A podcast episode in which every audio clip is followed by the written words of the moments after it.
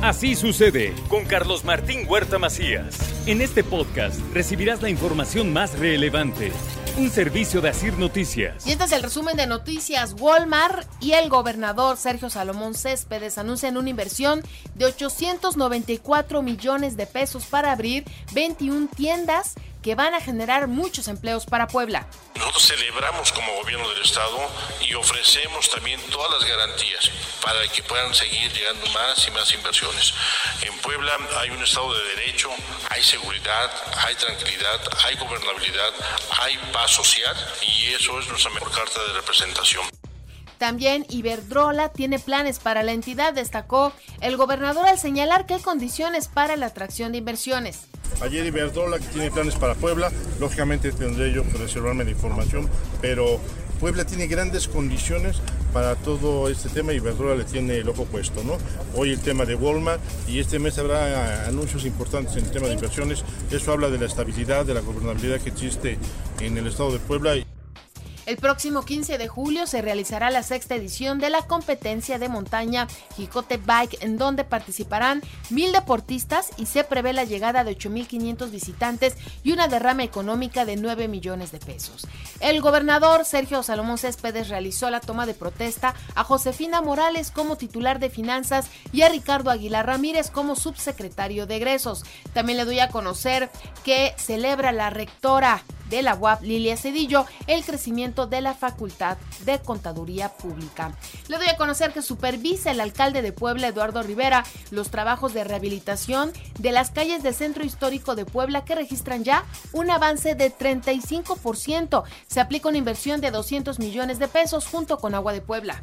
También quiero decirles, amigas y amigos, que además de esta inversión de 200 millones de pesos, se va a agregar una inversión de 10 millones de pesos adicionales más. ¿De dónde vienen estos 10 millones de pesos adicionales más? Para poder tener una brigada de tiempo completo de trabajadores y trabajadoras avalan comercios establecidos que se instalen parquímetros en las calles 10, 12, 14 y 16 Poniente Oriente.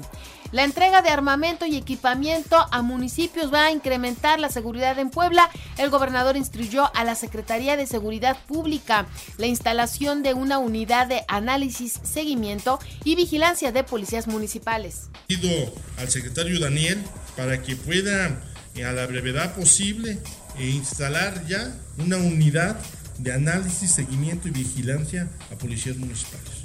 Quiero platicar con ustedes. Quiero que el secretario de Seguridad Pública y el secretario de Gobernación instruyan para que esta unidad pueda ir con ustedes.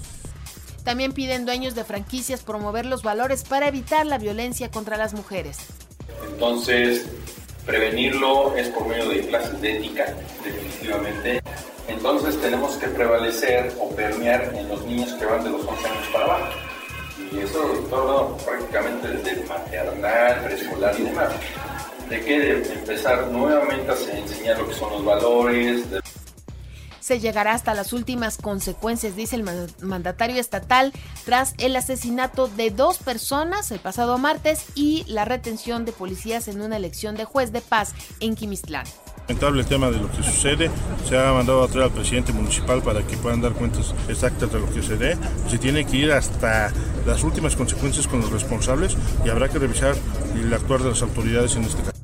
Localizan a una mujer asesinada a la orilla de la carretera de Huitamalco. Habría sido atacada sexualmente. Ya se están realizando las investigaciones. También detiene la policía municipal a un sujeto que apuñaló a una persona en la 25 Norte. La víctima fue trasladada herida a un hospital y choca un tipo su lujosa camioneta BMW en la carretera Libres y en el interior encontraron 250 tortugas y lagartos en peligro de extinción. Un caso que se prácticamente se resuelve por casualidad, no fue porque lo chocó y posteriormente dejaron en libertad de este tipo para que siga el proceso eh, sin estar en la cárcel.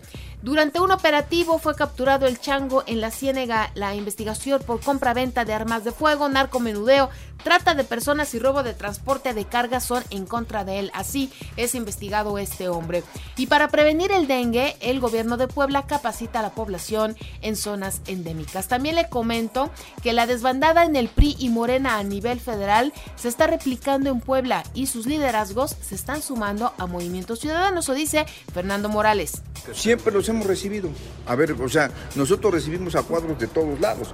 O sea, si lo que estamos, eh, siempre hemos dicho, estamos, nosotros somos un partido que está tratando de realinear fuerzas.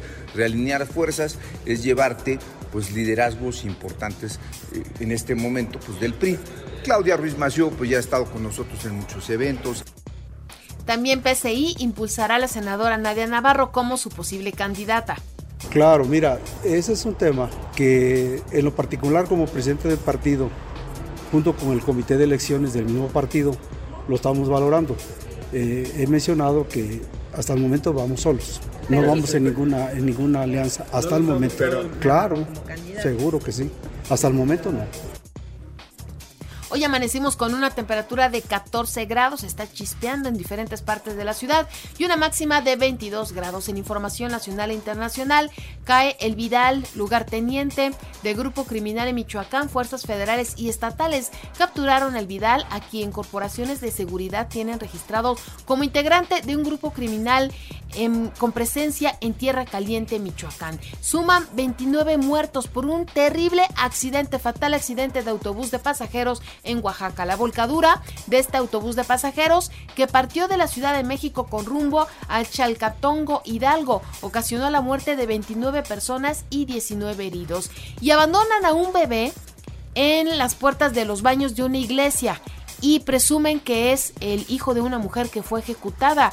El pequeño fue hallado en los baños de la iglesia de San Nicolás en Nuevo León y podría ser hijo de esta mujer ejecutada ya que a ella le habrían encontrado un chupón del mismo color de la ropa que tiene este pequeñito. Y asesinan a un hombre en las escaleras de la estación Bellas Artes de la línea 8. Reportes policíacos señalan que dos sujetos siguieron a la víctima desde el exterior de la estación y al bajar las escaleras le realizaron las detonaciones de manera directa y después escaparon.